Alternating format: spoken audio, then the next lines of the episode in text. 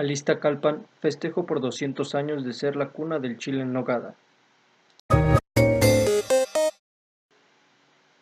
El 28 de agosto de este año, Calpan estará de manteles largos al celebrar no solo 200 años de la creación del chile en nogada, sino de ser la cuna de este emblemático platillo, señalan autoridades locales y expositoras.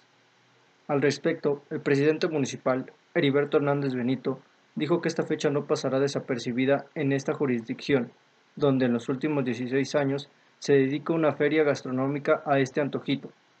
aunque indicó desconocer el estimado de cuántos chiles en se han cocinado en las viviendas y restaurantes de Calpan de estos dos siglos, externó que la cifra es alta.